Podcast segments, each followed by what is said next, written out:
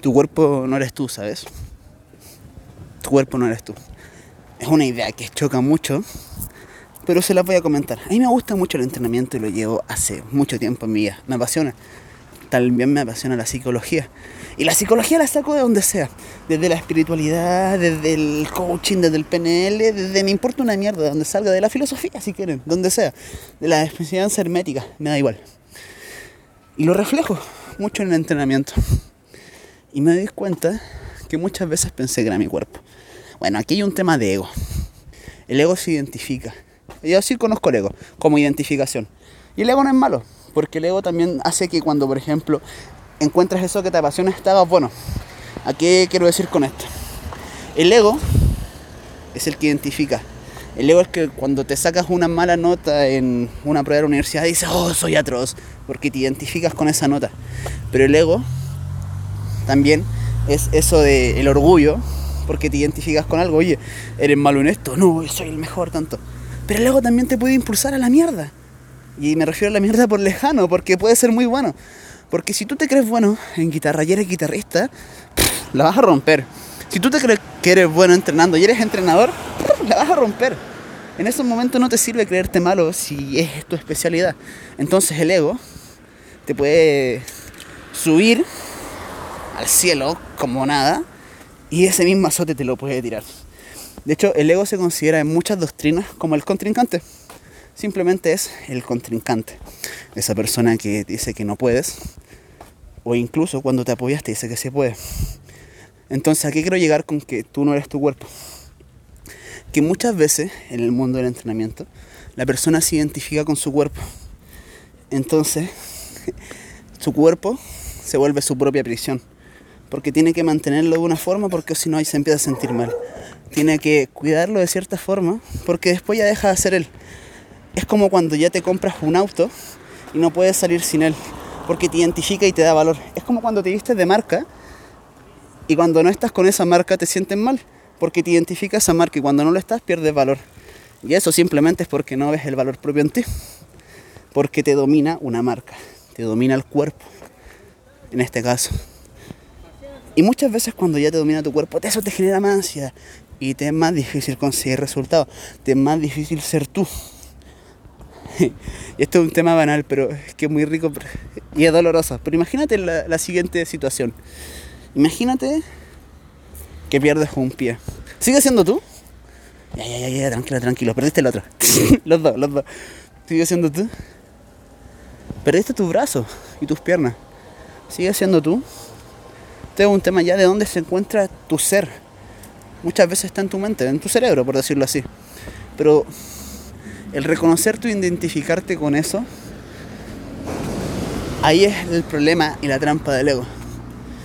Porque cuando te empiezas a identificar con eso, cuando ya no lo tienes no saben qué mierda eres. Y por eso también dije que el ego es bueno, porque también sirve identificarte en cierta forma un campeón de boxeo tiene que creerse el cuento cuando está arriba del ring, pero cuando ya se baja tiene que volver a ser una persona normal. Porque si sigue con eso de que soy el maestro, soy el mejor, y lo derrotan, se va a la mierda y sus emociones lo explotan. ¡Pum! Mentalmente, porque era el mejor y bajó. Entonces ahora qué es de mi vida. Yo era el mejor, perdí la pelea. ¿Y ahora qué mierda hago? Eso pasa cuando se te deja llevar por el ego y se te sube a la cabeza y te identificas con los malditos resultados. Oye, yo tenía cuadrito y ahora tengo barriga. Nadie me va a tomar en cuenta.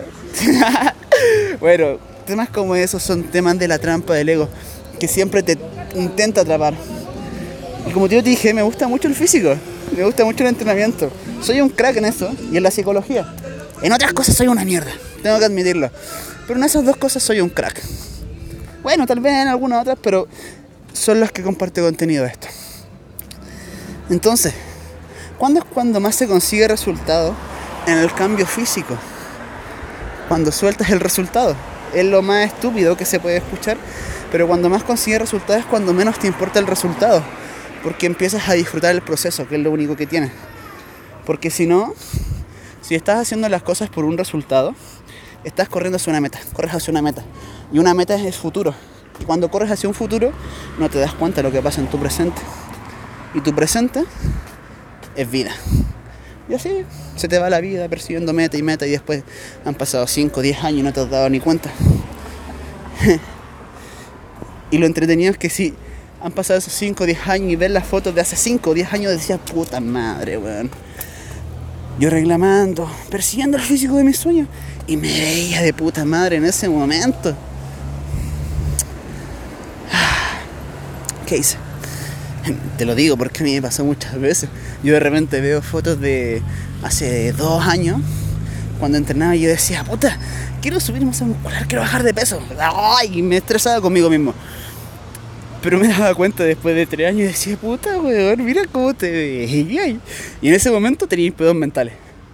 Y es muy probable que si en ese momento tenías muchas cosas y estabas persiguiendo un futuro, probablemente ahora también estés consiguiendo muchas cosas y tengas mucho y estés persiguiendo un futuro. Entonces dime, ¿qué va a pasar de aquí a cinco años? Si sigues con esa mentalidad, vas a tener resultados increíbles, increíbles, y vas a seguir persiguiendo un futuro, porque vas a estar mirando esos resultados que aún no tienes.